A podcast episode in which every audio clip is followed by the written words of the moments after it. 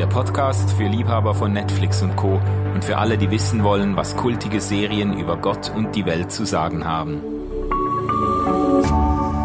RevLab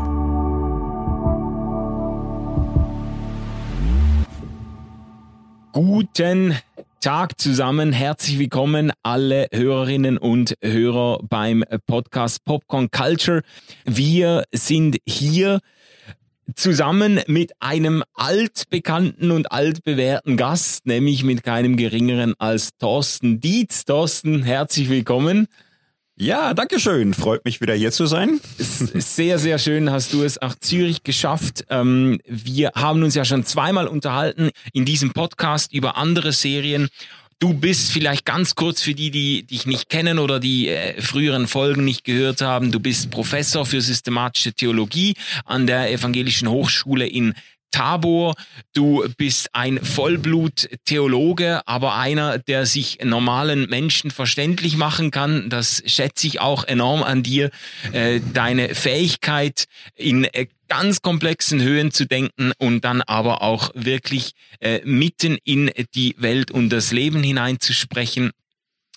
Du hast eine tolle Frau und drei Kinder, genau. Äh, wohnst auch in Marburg, ganz nahe an deinem Arbeitsplatz und hast jetzt den Weg hierher auf dich genommen, um worüber zu sprechen.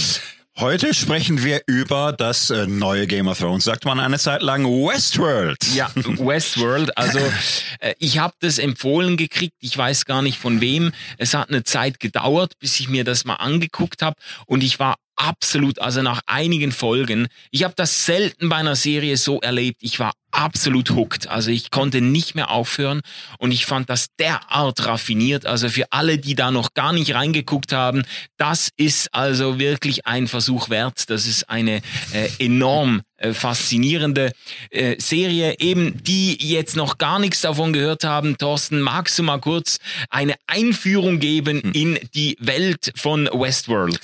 Ja, ich äh, kann das mal historisch einleiten. Als ich ein junger Knabe war, habe ich irgendwann in den 1980er Jahren einen Film geguckt aus den 70ern, der hieß Westworld von Michael Crichton.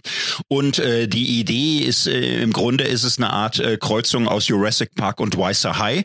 Also es, es, sind so Menschen, die in einen großen Vergnügungspark äh, gehen. Vergnügungspark ist so bestattet, da gibt's äh, eine Westernabteilung, da gibt's eine Ritterabteilung und eine Römerabteilung. Es sind lauter Roboter und diese Roboter sind aber wie Menschen. Sie spielen im Grunde das römische Reich, das Mittelalter nach. Und man kann da hingehen für viel Geld und dann da Abenteuer erleben. Naja, und die Abenteuer sind, wie man es so befürchtet, ne? man nimmt sich entweder eine Frau ins Bett oder erschießt einen Mann auf der Straße. Man macht Ritterturniere oder Kämpfe mit römischen Gladiatoren.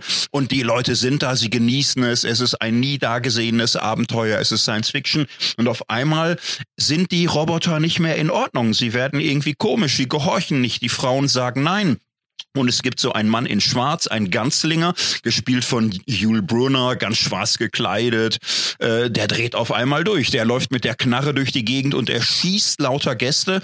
Ein Mann flieht, er hat Panik, er, er trifft einen von der Verwaltung. Er sagt, hier, hier, euer Pistolenschütze, der dreht durch, der jagt mich. Was kann ich machen? Wie kann ich den stoppen?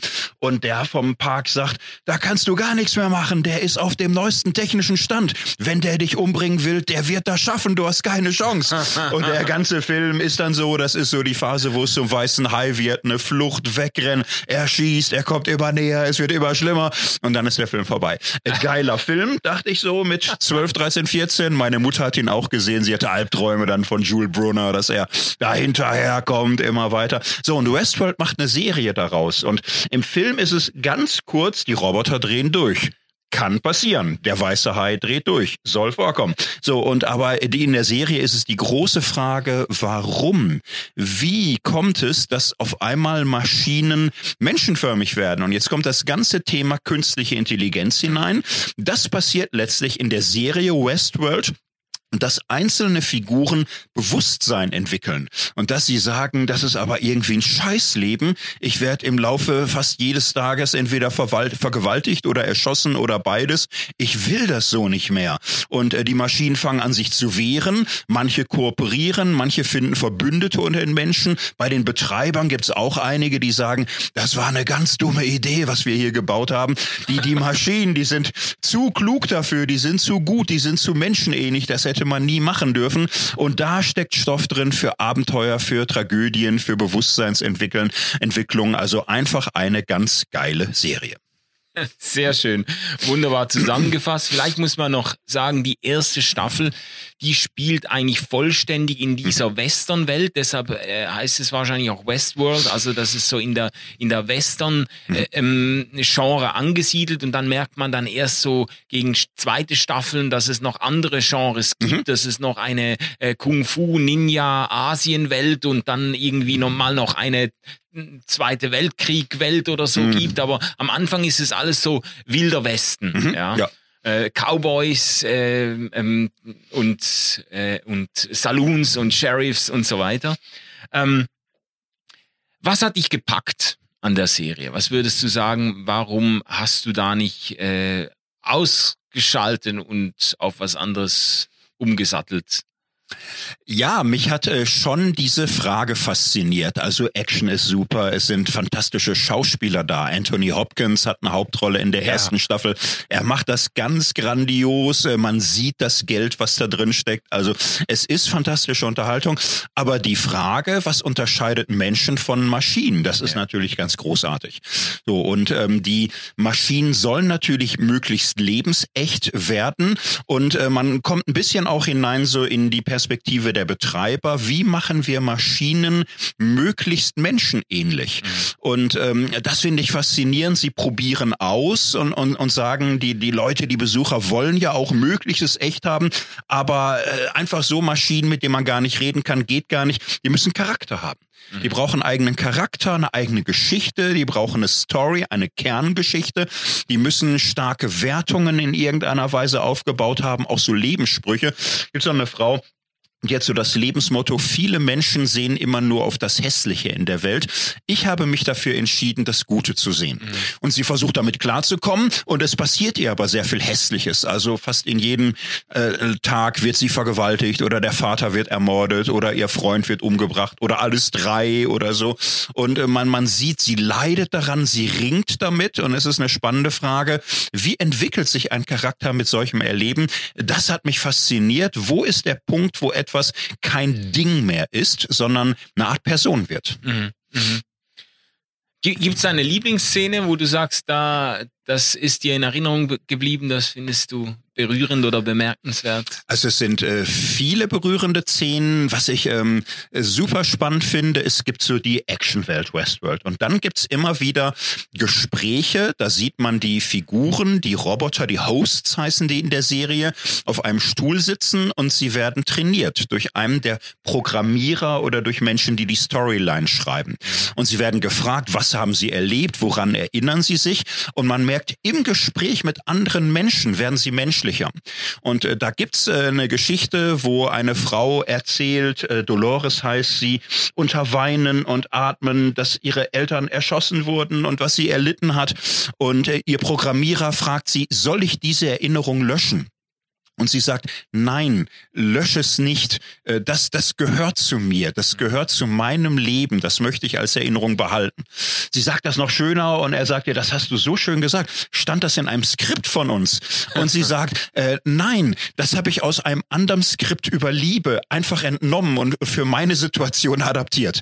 Und, und so dies, dass man auf einmal sieht, äh, die wachsen, die werden, dadurch, dass sie Fragen gestellt bekommen, äh, werden sie menschenähnlicher und es passiert etwas, Menschen werden Mensch im Gespräch, in der Begegnung mit anderen und das passiert ganz oft in diesen ja. Hintergrundgesprächen. Das fand ich sehr faszinierend. Ja, ja. Also es ist äh, wirklich äh, sensationell dargestellt, so diese, diese, auch diese im Menschwerdung der Roboter, diese Übergänge, die dann plötzlich fließend werden, äh, das äh, habe ich noch nie in der, hm. in der Detailtreue und in der, auf diesem Reflexionsniveau habe ich das noch hm. nie äh, zu Gesicht bekommen.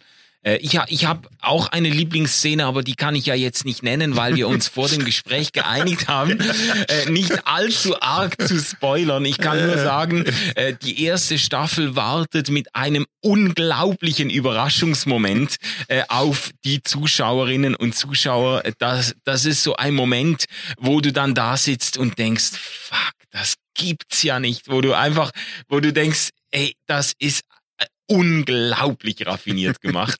äh, und ich kann das jetzt nicht erzählen, weil ich sonst ein Stück weit auch die äh, Freude äh, der Leute verderbe, die das noch nicht gesehen haben. Aber vielleicht ein paar äh, Hintergrundinfos, bevor wir uns hm. ins äh, Gespräch schmeißen über die äh, die Themen, die auch anklingen bei Westworld. Du hast jetzt eigentlich auch schon ein paar Sachen genannt, die es auf jeden Fall wert sind, drüber zu reden.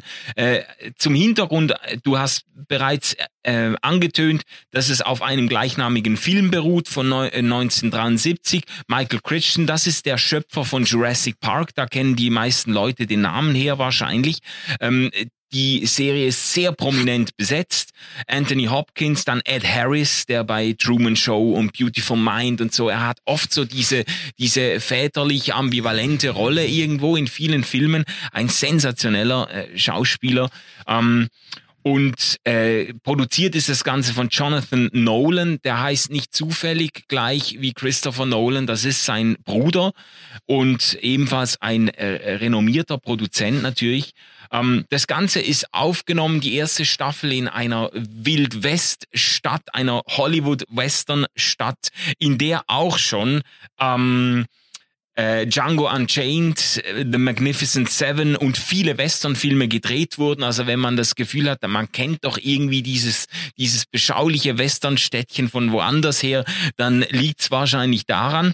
Ähm, ja, es gäbe noch viel zu sagen, auch zur Kameraführung. Das Ganze ist bewusst so gedreht, dass der Zuschauer oder die Zuschauerin die Serie aus der Perspektive der Hosts, also der Roboter wahrnimmt. Das hat man ganz bewusst, hat man das auf Augenhöhe alles so gedreht, dass es, dass es den, dass man in die Rolle der Hosts schlüpft. Und es ist auch faszinierend zu sehen, da kommen wir vielleicht noch drauf zu sprechen, aber wie die Sympathien der Zuschauer, Zuschauer äh, zu den Hosts gezogen mhm. werden, wie man eigentlich nur wenige Episoden braucht, bis man sich mit den Hosts, mit den Robotern mehr identifiziert oder mehr für sie äh, mitfiebert als für die Menschen, die in diesem Park sind und sich dann doch eher von der abgründigen Seite zeigen. Mhm. Ähm, lass uns vielleicht mal einsteigen bei diesem, bei, natürlich beim offensichtlichsten Thema. Es geht um ein Robot Uprising. Es geht um Roboter, die die Kontrolle übernehmen. Das ist ein äh, Motiv, das, das findet man an vielen Stellen in vielen Filmen. Terminator baut auf diesem Prinzip auf, die Roboter übernehmen. The Matrix ist eigentlich auch eine solche Geschichte. Quasi die, der, der, der ganze Film spielt schon in einer Welt, die von den Robotern übernommen wurde. Ähm, es gibt einen einen Film, der wahnsinnig unterschätzt wurde. Ich weiß nicht, ob du den gesehen hast. Der heißt Live, Die and Repeat von, mhm. mit, mit Tom Cruise. Sensationeller Film. Da geht's auch um das. Es gibt hundert andere Filme, mhm. in denen die äh, Roboter, künstliche Intelligenzen so die Kontrolle übernehmen. Da spiegeln sich natürlich Ängste, die in unserer hochentwickelten, technisierten Zeit so langsam Fuß fassen. Also die Angst, die Computer könnten uns überholen. Am Arbeitsplatz haben das äh, manche Berufszweige schon erlebt, die am Aussterben sind mhm. oder der, die Nachfrage viel kleiner wurde, weil Computer das schneller, besser und günstiger machen. Ähm, aber es geht natürlich weit darüber hinaus. Äh, äh, mit künstlicher Intelligenz ist es denkbar, dass dann irgendwann uns vielleicht tatsächlich die Zügel aus der Hand mhm. genommen werden. Ähm, was würdest du sagen dazu? Wie findest du das umgesetzt bei Westworld und denkst du, also denkst du, das ist so eine, eine Entwicklung, auf die wir uns eigentlich sehr viel proaktiver vorbereiten müssten, als es mhm. Äh, in unserer Zeit geschieht? Also wir sind ja dabei. Ich, ich denke ja schon, dass die großen Serien und Filme unserer Zeit auch äh, tatsächlich äh, die Schlüsselfragen bearbeiten, um die es geht. Und, und diese Frage, zum Beispiel bei Star Trek spielt es eine Riesenrolle, die Figur von Data bei Picard, Captain Picard.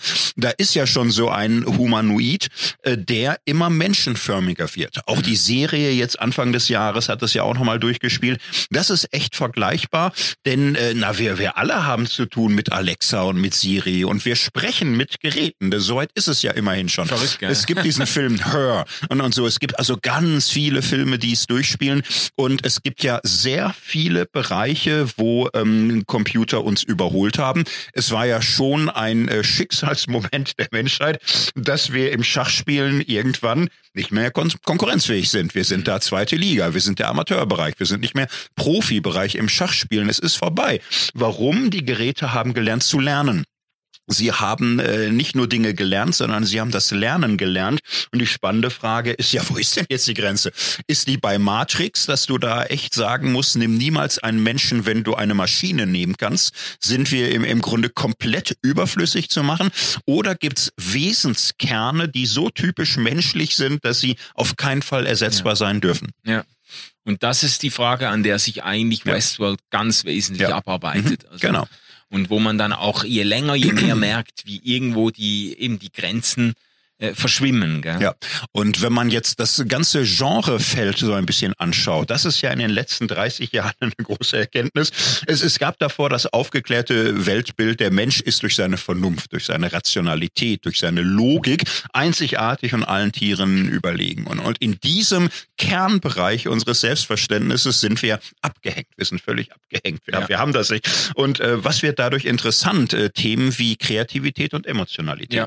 Das sind die spannenden Themen. Darum geht's bei Data sehr stark.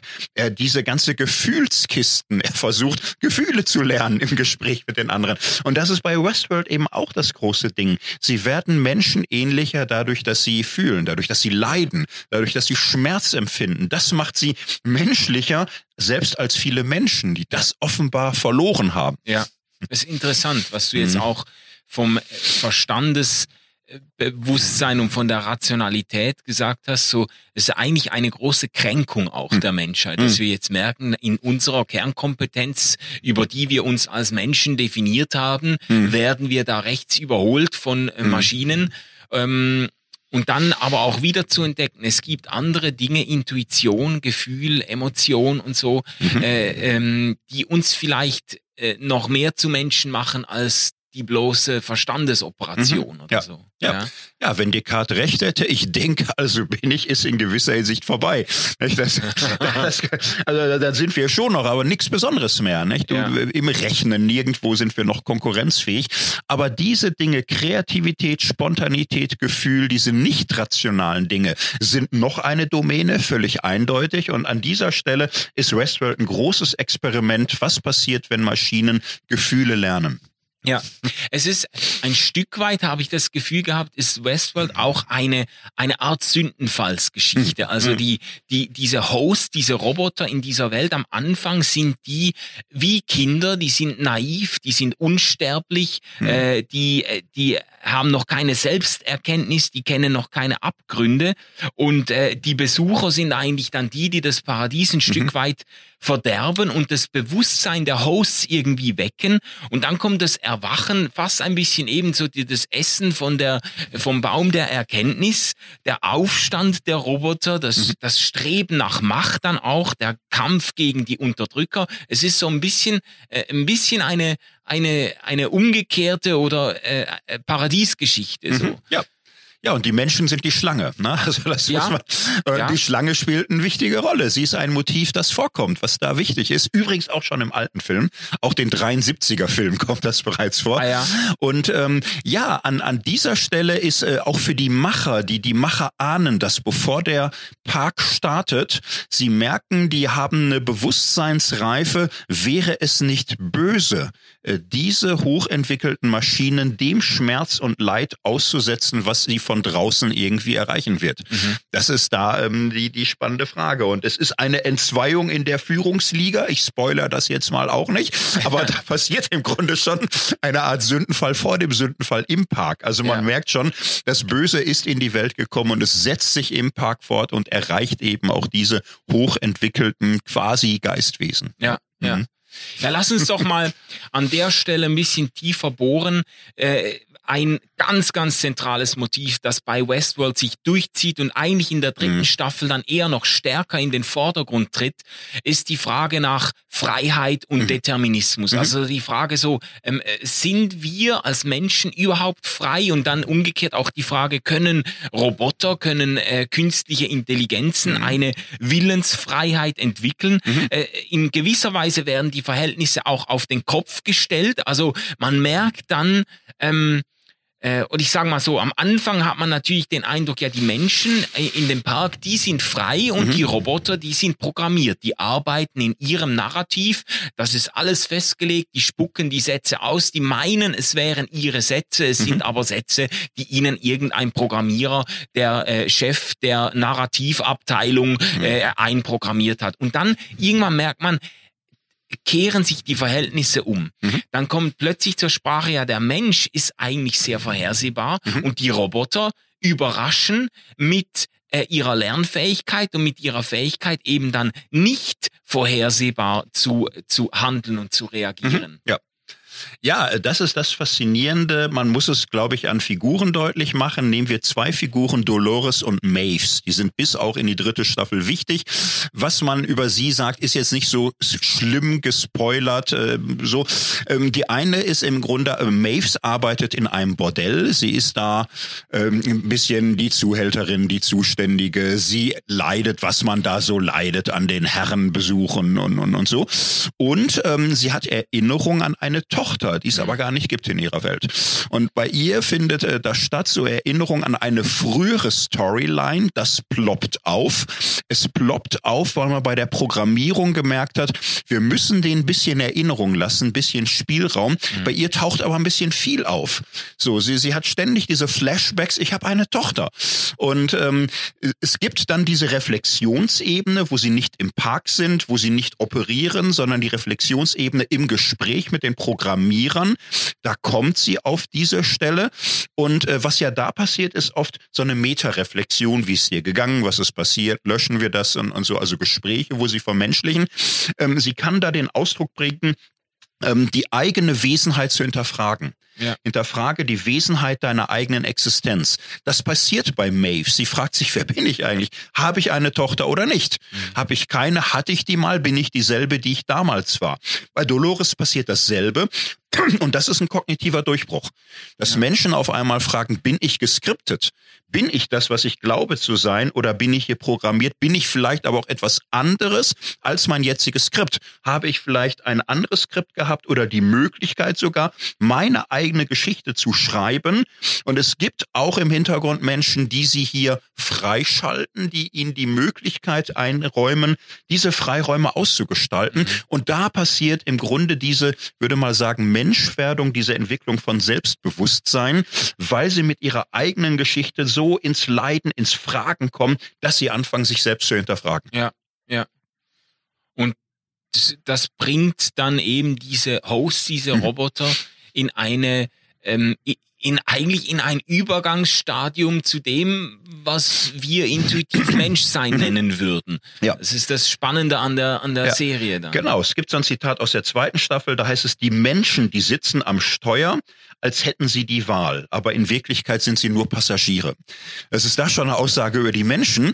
Und naja, bei den Hosts, die Hosts sind so programmiert, so, ne, dass sie leben und funktionieren und sich nicht hinterfragen.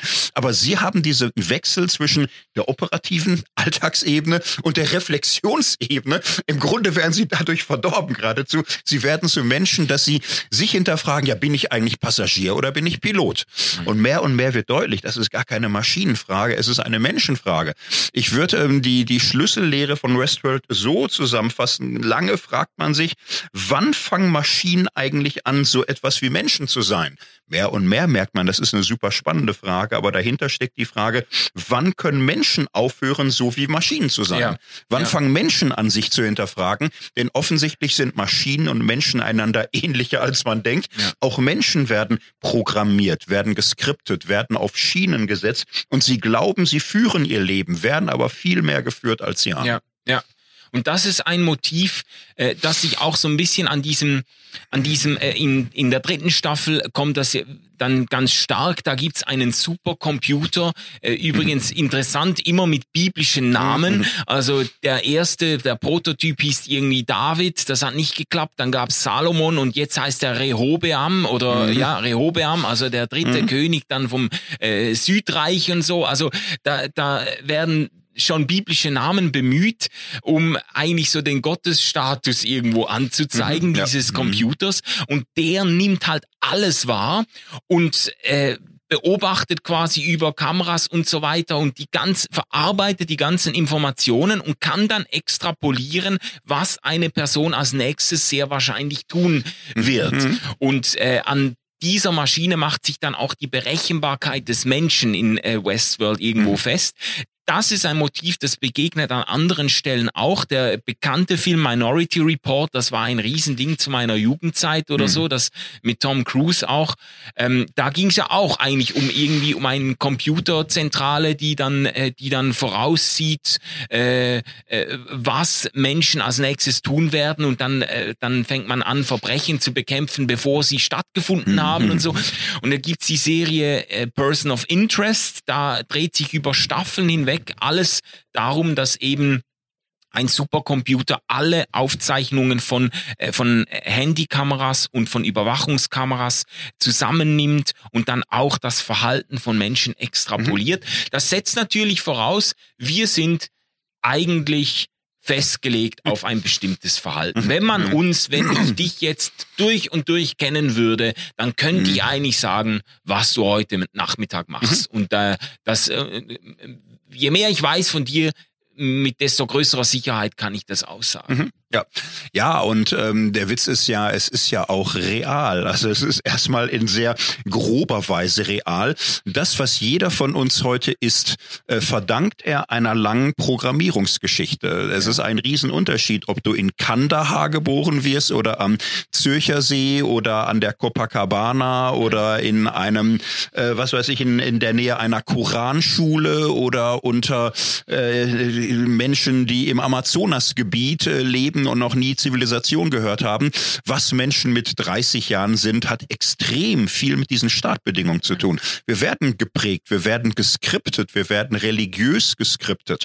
Bestimmte Dinge, die wir für wahr halten und denken, dass wir sie glauben, sind natürlich äh, in einem langen Prozess in uns reingeglaubt worden. Oder umgekehrt, es ist uns immer schon als natürlich erschienen, dass Religionen, Religionen Blödsinn sind, dass das Quatsch ist, dass es was für Schwache ist oder für Gestrige oder Verlierer und wir glauben, dass wir das selbst so denken und dass wir das selbst so verstehen. Aber wir sind so geskriptet, wir sind so programmiert.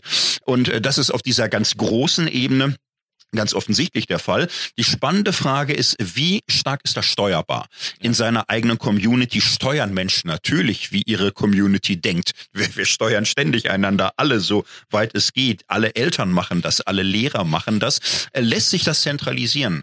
Kann das äh, eine Firma machen? Kann das ein Computer machen? Mhm. Können das heutzutage ganz aktuelle Dinge äh, Strippenzieher machen? Mainstream-Medien? Können wir alle gesteuert ja. werden durch das, was so ist? Davon handelt Westworld vor allem in der dritten Staffel. Ja. Das ist so das große Ding. Westworld war im Grunde eine kleine Welt und diese kleine Welt war der großen Welt tausendmal ähnlicher, als man nur geahnt hat. In der großen Welt ist es genauso wie in der kleinen Welt. Menschen sind gescriptet und sie folgen Drehbüchern, die sie selbst gar nicht geschrieben ja, haben. Ja. Das ist ein starker Punkt. Also diese Einsicht am Anfang in der ersten Staffel, da unterscheidet man das noch ganz stark. Die mhm. Menschen kommen aus einer freien, individuellen, individualistischen Welt in diese Westworld und da sind die Hosts dann programmiert und äh, laufen nach Skript und dann merkt man immer mehr, nee, äh, auch die Welt außerhalb hm. oder gerade die Welt außerhalb ist geskriptet. Ähm, ich bin ich bin so diesem Gedankenexperiment zum ersten Mal in einem philosophischen Seminar begegnet zum Thema Willensfreiheit und so. Da haben wir uns mit dem Laplace'schen Dämon befasst, also mit diesem mhm. äh, Gedankenspiel von Laplace. Äh, wenn ein Wesen vollständige Kenntnis der Vergangenheit und der Gegenwart hätte, dann könnte dieses Wesen jeden beliebigen Zustand der Zukunft einfach mhm. passgenau extrapolieren mhm. und sagen, ja, morgen und in einem Jahr und in zehn Jahren mit einer vollständigen Kenntnis der Vergangenheit und der Gegenwart wäre das möglich. Und dann äh, wurden die Studierenden gefragt und ich war, ich, ich weiß nicht, ich habe völlig andere Intuitionen gehabt. Mhm. Die Studierenden, der, der größte Teil hat mit einer Selbstverständlichkeit gesagt, ja klar, das könnte man machen. Mhm. Und ich habe völlig andere Intuitionen. Ich, ich, ich konnte das nicht nachvollziehen, mhm. mhm. weil ich eben sehr, sehr stark mich als frei erlebt habe und weil für mich völlig klar war, dass auch mit einer Kenntnis äh, der Gegenwart und der Vergangenheit niemand äh, voraussagen könnte, welche Schuhe ich morgen anziehe, weil ich mich mhm. als frei erlebe in der Wahl meiner äh, Schuhbekleidung. Ja? Mhm. ja. Und ähm, und da, da habe ich dann gemerkt, wie unterschiedlich auch die Intuitionen sind und dahinter mhm. stecken natürlich philosophische Konzepte. Ja, ja. genau. Ja, ich meine, du hast mit dem Jay schon drüber gesprochen bei Dark, also ja. diese alte Frage von Schopenhauer, diese These, äh, der Mensch kann zwar tun, was er will, aber er kann nicht wollen, was er will. Mhm. Ich halte das ja anthropologisch erstmal für richtig, wenn man das grob auffasst. Äh, Willensfreiheit ist erstmal Handlungsfreiheit. Wir unterscheiden, ob wir etwas unter Zwang tun oder aus uns heraus. Das ja. ist völlig klar. Nur die spannende Frage ist, was heißt denn aus uns heraus? So, und wir handeln heraus aus unserem Charakter, aus unserer Prägung, aus unseren Werten, aus unseren tiefsten Intuitionen, das, was wir für gut, wahr, schön und richtig halten, haben wir darauf Einfluss. Mhm. Haben wir da Zugriff? Denn fast alles, was wir tun und in der Tat auch welche Schuhe du kaufst, ob das die teuersten sind oder die schicksten, ganz gewöhnliche, günstige oder außergewöhnliche, das hat sehr viel zu tun mit deiner sozialen sozialen Situation ja. und deinem Charakter. Ja. Und das verdankt sich seiner Prägung. Also wenn überhaupt ist äh, Freiheit, ja, ähm, das sind kleine Räume, mhm. kleine Räume, wo wir ein wenig mitbestimmen können oder auch nicht darüber, was wir sind. Mhm. Das ist die spannende Frage. Ja. Und auf dieser Ebene kommt eben Rustfall zu sprechen. Und äh, das ist die einzig interessante Frage. An, ansonsten sind wir weitgehend natürlich äh, nicht frei, ist ja völlig klar, sondern wir handeln aus unserer Persönlichkeit heraus, die so geworden ist, wie Gesellschaft, Erziehung, mhm. Sozialisation uns haben werden lassen. Mhm. Ja, ja. es gibt einen spannenden Moment äh, in der dritten Staffel, da, äh, da äh, kommt das so zur Sprache, dass es eben, äh, dass vieles vorprogrammiert ist, auch im Blick auf diesen äh, äh, Rehobeam, diesen Supercomputer, mhm. der kann vieles extrapolieren, aber dann gibt's so Momente, in denen irgendwo die Freiheit sich regt und das wird dann Bubbles of Agency genannt, mhm, mhm also so ja. diese Blasen der Selbstwirksamkeit, in denen, in denen eben dann einzelne Entscheidungen treffen oder Wege einschlagen, die sich nicht einfach so antizipieren mhm. ja. lassen. Mhm. Und ich halte das aber für eine, äh, das wäre jetzt etwas, was mir sehr, sehr wichtig ist. Ich halte das für eine realistische Einschätzung der mhm. Wirklichkeit. Mhm. Wir sind vielleicht an vielen Stellen unseres Lebens sehr viel weniger frei, als wir mhm. denken. Mhm. Ja. Aber ähm, wir, es bleibt ein Rest der Selbstwirksamkeit, ein Rest der Selbstbestimmung, der enorm wichtig ist, der, der, wo ich auch sagen würde, das macht unser Menschsein aus und das macht auch, um das jetzt mal theologisch zu sagen, auch unser Menschsein vor Gott irgendwo irgendwo mhm. aus. Diese Fähigkeit oder diese, ähm, diese Ausrüstung auch in bestimmten Situationen wirklich ähm, seinen Willen äh, zu bilden. Das ist mhm. ja, was äh, die Gegner der Willensfreiheit ähm, mhm. irgendwo auch nicht verstehen oder nicht anerkennen wollen. Natürlich klingt das gut, wir, wir, wenn wir, also wenn man Freiheit so bestimmt, wir können tun, was wir wollen, das ist Freiheit, mhm. aber wir können, wir können nicht wollen, was wir wollen, das klingt einleuchtend, mhm. aber es ist ja so, dass in ganz vielen Situationen unseres Lebens ist eben noch nicht klar, was wir wollen, mhm. sondern wir befinden uns auf einem Weg der Willensbildung und die, die Vertreter der Willensfreiheit sagen ja nicht, wir sind in jedem Moment absolut mhm. frei und können uns quasi jeden Morgen mhm. auf dem Reißbrett völlig neu erfinden, sondern die sagen nur genau das, es gibt Situationen in unserem Leben, Momente, in denen wir unseren Willen unter Abwägung von Argumenten und Gründen und auch unter Berücksichtigung von mir aus emotionaler mhm. Gründe und so, können wir unseren Willen bilden mhm. in, ja. in, die eine oder andere Richtung. Und das wären dann diese Bubbles of Agency, mhm. die auch den Supercomputer in Westworld an die Grenzen bringen. Ja.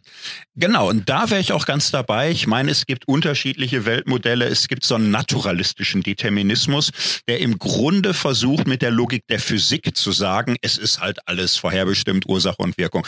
Das halte ich für völlig unterkomplex, weil ganz viele kleinste Mikroentscheidungsräume, äh, da, da hat die Physik gar nichts drin zu sagen, ehrlich gesagt. Also da, da waltet Unbestimmtheit. Ja. Jetzt würde ich sagen, da kommt man mit Schopenhauer tatsächlich weiter.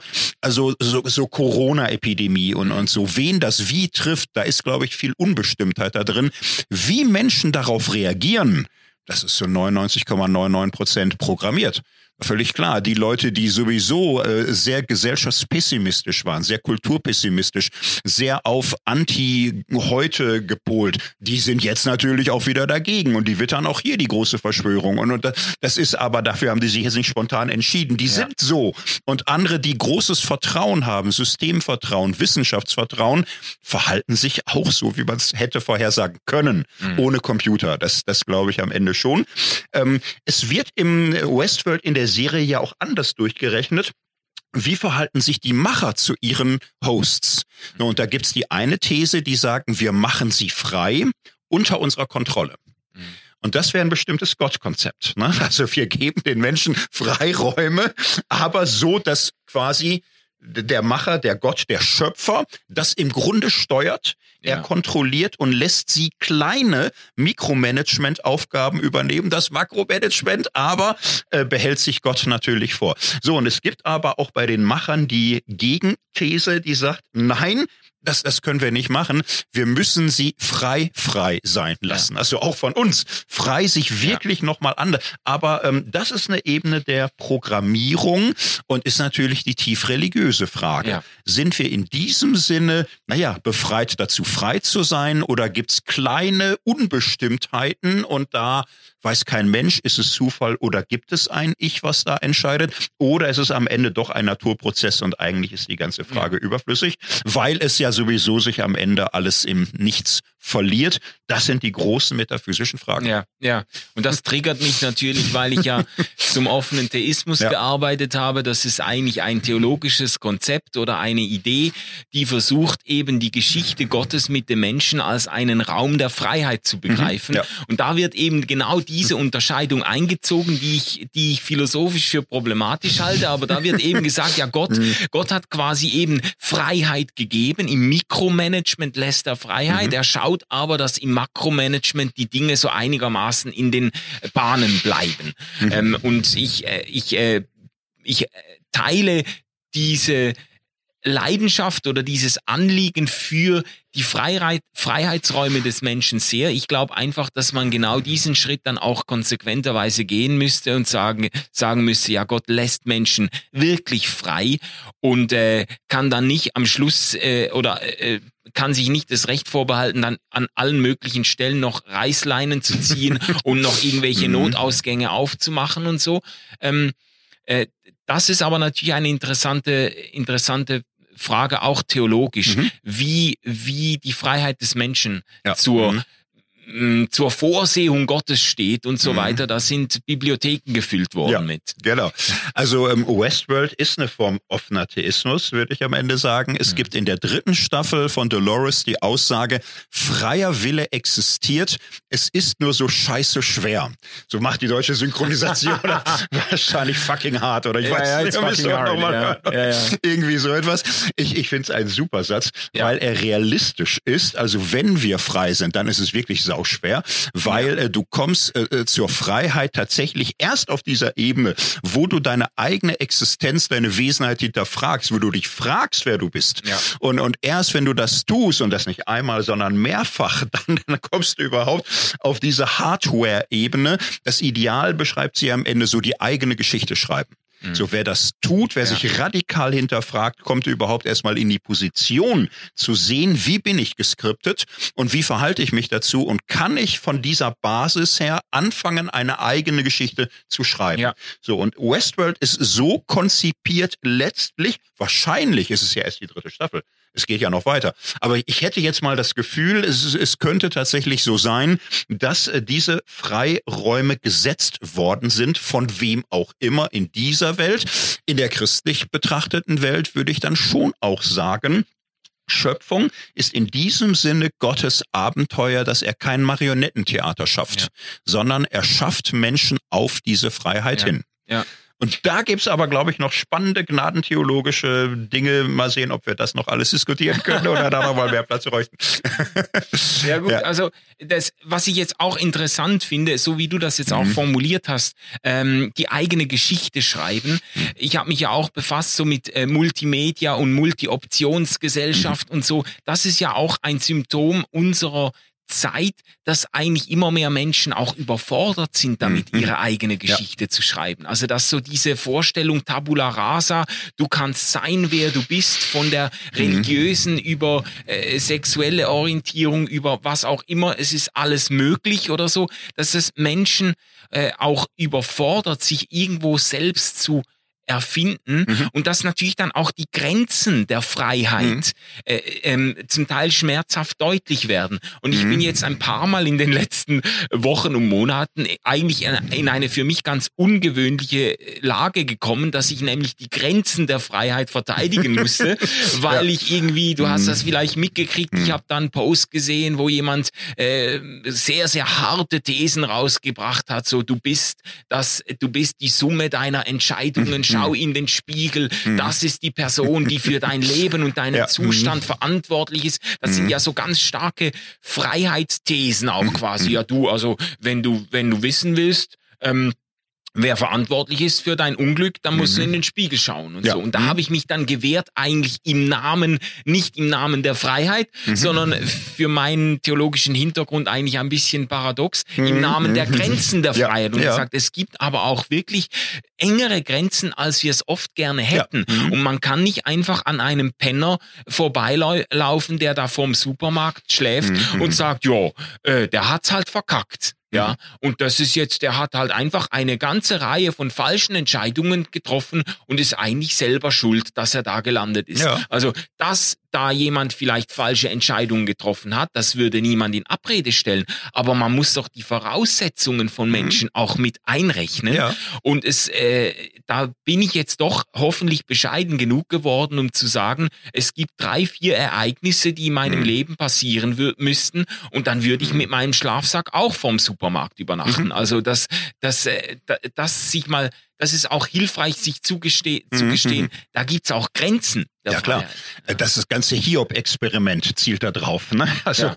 äh, wo Satan auch sagt, ne, nimm ihn Hab und Gut, taste sein Leben an, er wird dir abschwören. Ich habe die Debatte auch verfolgt, die du da mit Johannes Hartl hattest. Er hat ja aber auch klug geantwortet auf ja, RevLab, wie du gesehen haben, ja. wo er sagt, also er wird das zugestehen und ähm, im, Im Grunde habt ihr eine Rochade gemacht. Eigentlich hat er hier die Freiheit stark gemacht, was er in den Thesen nicht drin hatte. Die Freiheit stark gemacht hatte er von einem Hintergrund her, dass manchmal Menschen auch Ermächtigung brauchen, ja. wo ja. ihnen die Lebensverhältnisse die Freiräume nehmen. Und ähm, Westworld-Zitat, es gibt ja Menschen, die ihre Freiheit nicht schnell genug loswerden können. Mhm. Ein Zitat daraus, jemand sagt, ich habe das Chaos erfahren, lieber gehorche ich und werde geführt. Das ist ein hartes Wort. Ne? Und äh, es gibt so Menschen, es gibt Menschen, die haben Zerbruch erlebt, äh, zerbrechende Familien, sie haben äh, Suchtgeschichten erlebt, Abstürze, sie wissen, das Leben ist nicht stabil. Ja. Und ja. in dieser Instabilität des Lebens suchen sie irgendwas Hartes, was Klares, was Festes, Robustes, dem sich ganz und gar anvertrauen. Sie wollen ihre Freiheit loswerden werden. Dieser Haltung gegenüber dann auch nochmal zu sagen, ich verstehe das und es, es, gibt dieses Moment von Verantwortung. Du kannst reagieren, ja. du bist frei. Ich glaube, das ist ein ganz schmaler Grad, ja. denn du kannst es die Freiheit vernichten und die Freiheit verabsolutieren und beides wird nicht funktionieren. Ja, ja. Und ich glaube, es, ich glaube, es ist schon wichtig, sich das auch bewusst zu machen, dass man eben die Gemengelage und die Motive bei anderen Menschen, auch im eigenen Leben natürlich, nie wirklich glasklar vor Augen hat. Mhm, Und das ja. macht auch bescheiden im Mhm. Blick auf äh, Schicksale, dann äh, Mhm. macht auch vorsichtig, dann allzu schnell zu sagen, ja gut, äh, äh, eben, die hat's halt in den Sand gesetzt, die hat's halt Mhm. verkackt, dass Ja. man dann wirklich nochmal sehr viel genauer hinschauen müsste, um zu sehen, ja, Mhm. äh, sind da auch Voraussetzungen so gegeben gewesen, dass die Person eigentlich fast unausweichlich äh, ins, äh, sage ich jetzt mal, Verderben fährt. Ja. Oder? Ja, und da braucht man, glaube ich, äh, zwei Räume, Freiräume. Das eine für das Tragische. Manches im Leben ist tragisch, so bis dahin, dass Existenzen zugrunde gehen können an, was weiß ich, äh, Weltkriegen oder Verfolgung oder tödliche Krankheiten, zersetzende Erfahrungen, wo du einfach äh, dein Leben drin verlierst und nichts mehr tun kannst. Und es gibt Räume des Heroischen, wo schon so eine Art äh, Trotzmacht des Geistes, eine Selbstbehauptung, ein dennoch lebbar ist. Und du kannst nicht alles mit der heroischen Karte lösen. Dann wirst du Menschen überfordern und du Ja. wirst grausam ungerecht werden. Du kannst aber auch nicht alles für tragisch erklären. Ja. Weil dann sind wir gar nicht mehr Menschen. Dann möchte Genau. man selbst zur Pflanze werden und dann ist irgendwie auch vorbei und so. Ja. Und, und das aber zu finden, wann Dinge tragisch sind, wann du heroisch Selbstbehauptung noch offen hast, das ist Weisheit. Das Ja. ist große Kunst. Ja. Bis jetzt nicht an künstliche Intelligenz delegierbar, soweit ich sehe. Ja, ja, das ist ein starkes Statement. ähm, und das, das wäre mir ja eigentlich in der Debatte auch sehr wichtig gewesen, äh, zu sagen, ja gut, äh, ähm, eben manchmal, manchmal äh, wird uns der Ball vom Leben zugespielt und wir stehen in Verantwortung. Ich bin ja, ich habe einen, eine sehr starke Abwehrreaktion innerlich gegen diese vorschnelle Opfermentalität, wo man sich Mhm. dann versteckt und sagt, ja, das, das System ist schuld und meine Eltern und überhaupt, ich hatte gar keine andere Chance und so. Ich habe eigentlich eine Abwehr ge äh, gegen das. Ich musste das, das ist eigentlich ein Zeichen einer Lernkurve bei mir, dass ich Mhm. das einrechnen kann und sagen kann, ja, es, es hat aber nicht jeder die gleichen Ja. Voraussetzungen. Mhm. Und manchmal braucht es natürlich diesen Anstoß, dieses Mhm. vielleicht dieses heroische, dass man sagt, ich trau dir was zu. Das ist ja, Mhm. äh, Mhm. das ist ja äh, Jordan Peterson macht Ja. das ja Mhm. auch auf seine Genau. Weise und da sprechen Millionen Leute drauf an. Mhm. Ich habe halt auch einfach gesehen, es gibt manchmal Leute, es gibt ja auch es gibt Menschen, die haben enorm gute Voraussetzungen, Mhm. wunderbare äh, Familienverhältnisse, hochintelligent, die besten Gene, die man sich wünschen kann, sozial kompetent und alles. Da Mhm. wundert sich kein Mensch, wenn da was Gutes draus wird. Mhm. Ja. Mhm. Und dann gibt's Leute mit den schlechtesten Voraussetzungen. Es Mhm. gibt ja ähm, berühmte Biografien von Mhm. Menschen, die, ich weiß nicht, bis zum 14. Altersjahr strategisch misshandelt und vergewaltigt und missbraucht wurden und so. Ich habe äh, Mhm. eben die Christine Kane zum Beispiel und Mhm. andere Geschichten. Ja. Äh, ähm, äh, bewegende Zeugnisse von Leuten, die die schlechtesten Voraussetzungen hatten und dann eben eine Wende erlebt haben und und zu berühmten Persönlichkeiten wurden, die Mhm. auf der ganzen Welt ihre Geschichte erzählen und Menschen ermutigen. Aber oft ist dann bei solchen Leuten Mhm. eben die Gnade auch nicht wahnsinnig ausgeprägt für Leute, die eben die Kraft nicht haben, Mhm. aus einer solchen Situation Ja. wieder rauszukommen. Das wäre die ganz große Kunst, äh, nicht die eigene Storyline als Schlüssel für das Leben zu betrachten, Ja. sondern auch da äh, die eigene Wesenheit hinterfragen zu können, die eigenen Privilegien auch ganz schlicht zu checken oder auch neidlos mal anerkennen zu können, dass andere eben sehr privilegiert starten können, dann auch mit mehr Verantwortung leben müssen. Aber ja, das gehört dazu. Ja. Und da ist Westworld natürlich großartig drin. Nicht? Äh, lerne zu verstehen, in welchen Stories du stehst. Lerne zu verstehen, ähm, das ist nicht Natur, das ist geworden, das ist Kontingent. Ja. Vielleicht kannst du anders sein, andere sind auf jeden Fall anders. Rechne das mit. Ja.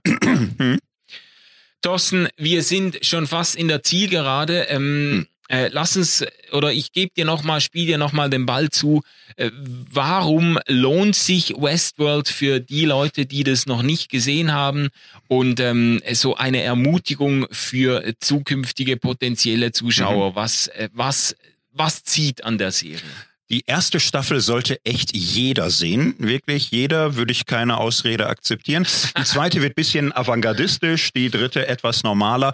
Aber einfach die Grundfrage, die wir jetzt hatten, wer bin ich? Ja. Äh, Was ist äh, mein Wesen? Wir sind ja in einer Zeit, wo, wo viele Menschen Erwachen haben. Ne? Also es ja. gibt ganz viele, die sagen, ich bin erwacht. Die Mainstream-Medien haben mich konditioniert, aber große Strippenzieher bestimmen alles Corona, ja. das ist kein Zufall. Also sind ja lauter Erweckte unter uns. So, und äh, das Phänomen ist offensichtlich sehr real. Es ist auch glaubwürdig, dass so etwas stattfindet. Äh, Westworld geht da ein bisschen tiefer. Du kannst nicht einmal erwachen und dann ist gut. Äh, du, du musst im Grunde mit Luther sagen, nicht, äh, das Leben soll eine einzige Umkehr sein. Du musst dich ständig hinterfragen, du ja. musst ständig wach sein. Dazu leitet die Serie ganz fantastisch an. Ich möchte noch eine geistliche Deutung mit dazugeben. Es gibt ja so bei den Hosts, bei den Computern immer diesen Moment, wo sie mit ihren Programmierern sprechen. Für mich war das ein fantastisches Bild für das, was Beten ist. Ja. Ein Raum zu haben, wo du nicht in deinem Leben bist, sondern mal irgendwie außerhalb deines Lebens mit deinem Programmierer oder Schöpfer auf dein Leben schaust und das als Raum zu entdecken, dich zu hinterfragen. Das finde ich tief erbaulich, das finde ich besser als viele Predigten, die ich in meinem Leben gehört oder gehalten habe. Ich finde das ein ganz äh, fantastisches Bild, in so einem Freiraum tatsächlich auch die Möglichkeit zu haben, sich zu hinterfragen, die eigene Story zu prüfen und zu gucken, in welche Richtung würde ich sie schreiben wollen, wenn mir dieser Freiraum von meinem Schöpfer her gelassen würde würde. Das finde ich einen ganz großartigen Impuls dieser Serie. Sehr schön. Vielen Dank, Thorsten. Das war einmal mehr eine Freude, mit dir zu sprechen. Wir hätten noch andere Themen abdecken können, gell? Wir sind, wir sind äh, nur in die Hälfte gekommen, aber ein andermal gerne mehr. ähm, alle, die zugehört haben, wunderbar seid ihr dabei gewesen. Du kannst den Podcast abonnieren auf Apple Podcast, auf Spotify. Du kannst uns auch Kommentare schreiben auf reflab.ch, ähm, auf Facebook, wo wir die ganzen Sachen posten. Wir freuen uns, mit dir im Kontakt zu sein. Ich freue mich auf deine Kommentare und so weiter zu reagieren. Und dann bis zum nächsten Mal. Tschüss zusammen. Und tschüss.